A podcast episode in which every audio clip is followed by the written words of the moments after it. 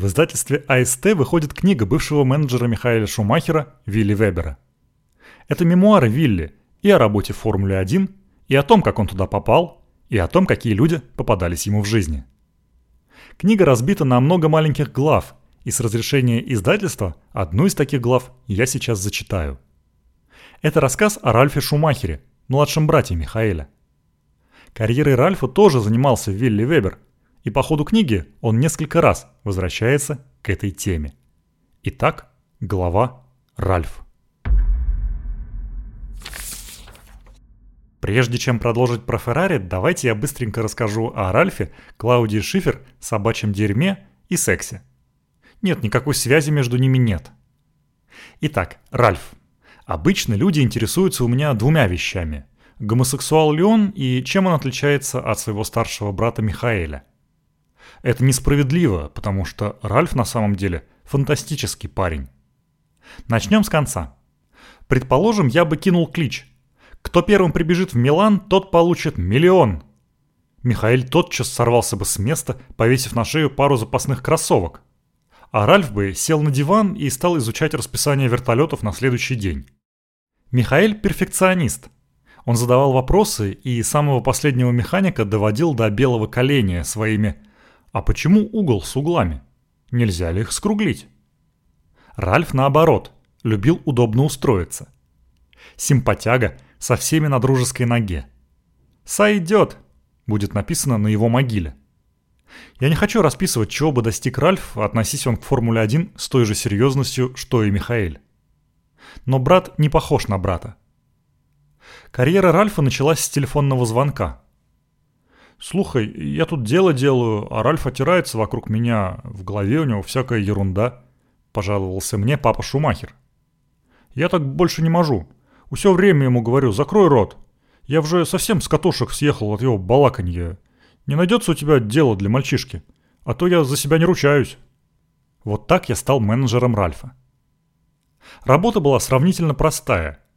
Ральф, который в три года сел на карт, на год раньше Михаила, кстати – а в 14 стал чемпионом среди юниоров, обладал наилучшими характеристиками гонщика. При желании он мог быть быстрее Михаэля. Он доказал это в ходе дуэли на домашнем картодроме. При желании. В этом и была проблема. Дорогой Ральф любил удовольствие. Его бедра говорили об изрядном увлечении золотистой картошкой фри. Двигался он неохотно, гонки считал средством для достижения цели. Если бы можно было стать миллионером, играя в кегле, Упражняясь на рейнском колесе или сидя на попе, он первым вышел бы на старт. В отличие от Михаэля, который заплатил бы денег и все отдал, лишь бы ездить. Рейнское колесо. Спортивный снаряд, который часто используют циркачи. Два обруча одинакового диаметра, соединенные с помощью шести штанг. Я организовал Ральфу несколько профессиональных гонок, и результаты он показал вполне приличные. Кстати, и фитнес он для себя со временем открыл. «Вы заметили во мне изменения, Гер Вебер?» – спросил Ральф, когда мы сидели вместе в офисе. «Да, у тебя теперь упругая задница. Упорные тренировки полезны», – похвалил я его. Я не это имел в виду. Я повнимательнее посмотрел на него. Рубашка, брюки, все как всегда. Что я должен заметить? «Да вот же, Гер Вебер!» Он поднес к моему лицу свои запястья. «Эрме, Золотые пуговицы. На всех рубашках Эрме такие золотые пуговицы. Я понял, что пора отправить мальчишку за границу, подальше от всех земных искушений Кёнигсалея в Дюссельдорфе и от немецкой прессы, полюбившей его за дорогие дизайнерские шмотки и пижонские люксовые часы. Журналисты называли его «Ролекс Ральф». Кёнигсалея – одна из самых дорогих европейских улиц с элитными магазинами, ресторанами и галереями – мой выбор пал на Японию, отделенную от Европы девятью тысячами километров. Я бы с удовольствием зафрахтовал полярный круг или Луну. Согласно моему плану, в формуле Ниппон Ральф должен был пообломать себе рога, узнать, что значит много трудиться и даже выбиваться из сил. И на второй год он бы, возможно, зарубился за титул с гонщиками из топ-3. Наверное, нужно оговориться, что формулу Ниппон не стоит недооценивать. Это один из наиболее трудных чемпионатов – суперпрофессиональная, очень серьезная гоночная серия. Для перестраховки я на свои деньги отправил туда Франца Тоста. Кто-кто, а он умел найти подход к кукарекающему молодняку. Они поселились в квартире на двоих в пригороде Токио. Франц должен был следить за тем, чтобы Ральф не зависал в караоке-барах, а занимался гонками. И по возможности успешно. И Франц фантастически справлялся со своими обязанностями. Потому что японские механики, как я узнал, все время пытались облапошить Ральфа, ставя на его машину всякое непроверенное барахло и обделяя его по сравнению с его японскими коллегами по команде. Выглядело это так. «Мисль Тост, у нас здесь есть новое передаточное число».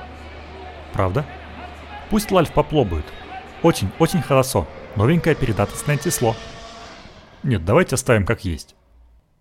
Михаил обожает брата, поэтому он очень радовался, что я взял Ральфа под свое крыло.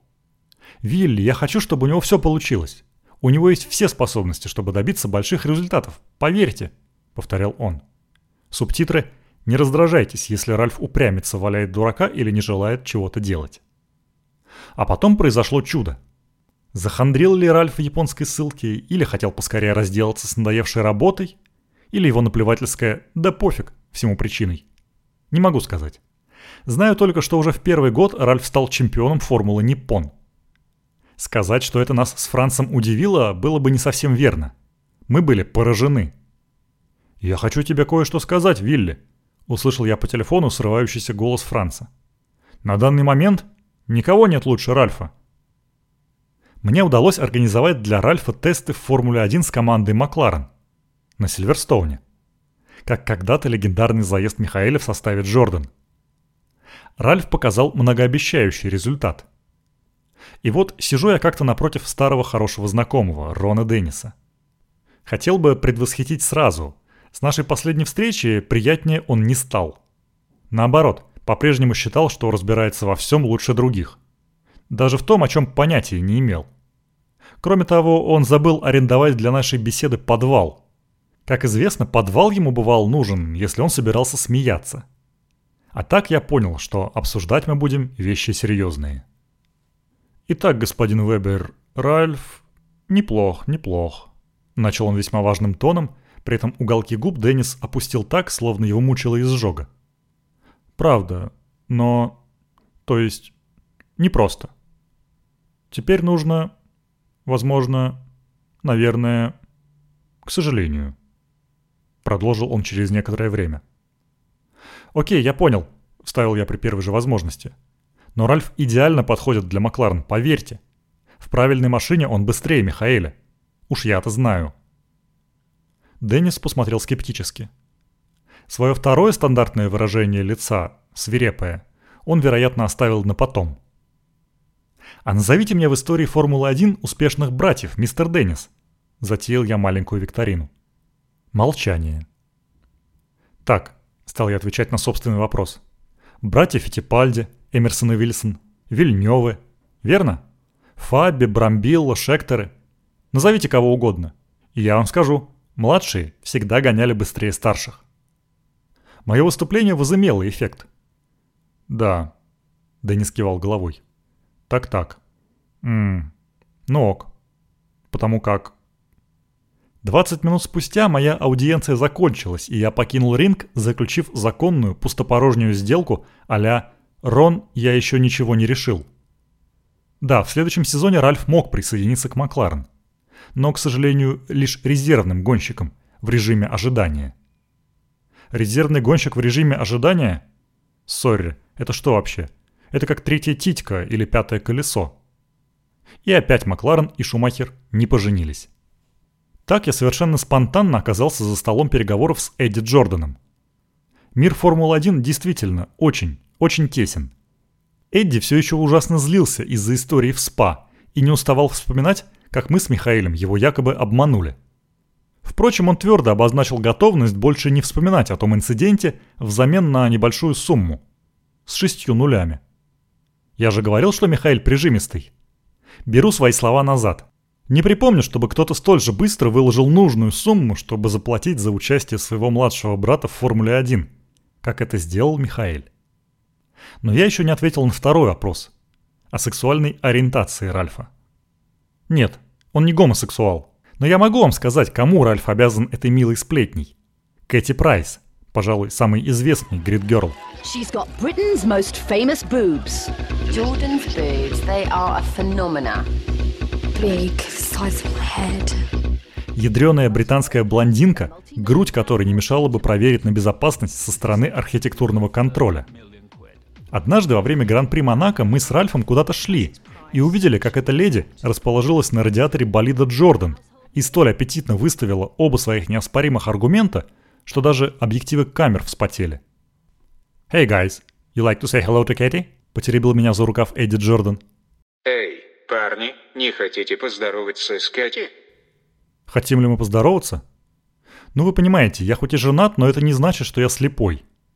Не прошло и трех наносекунд, как я вижу. Эта горячая тетя уже пожирает взглядом моего малыша Ральфа. И, честно говоря, я ему ни капельки не завидовал. Они действительно сошлись и легли в койку. Перед этим, конечно, сходили в ресторан, пообщались. Чтобы у вас не возникло неверного впечатления, в кровати Ральф поцеловал Кэти в щечку и заснул. Вероятно, он утомился от этого ее декольте. Крайне травмированная этим обстоятельством, Кэти рассказала какой-то бульварной английской газете то, о чем сейчас гадает весь мир. What's wrong with Ralph? Что не так с Ральфом? Вот и вся история. Слушайте подкаст Master King на всех подкаст-платформах или на YouTube. А еще заходите в телеграм-канал Master King, где я публикую много всякой всячины про историю Формулы-1. Меня зовут Ярослав Загорец. Всем пока! 吱吱 train，火车就要开，汽笛声声催，直得流眼泪呜。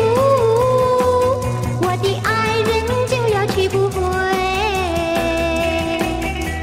吱吱 train，再见我的爱。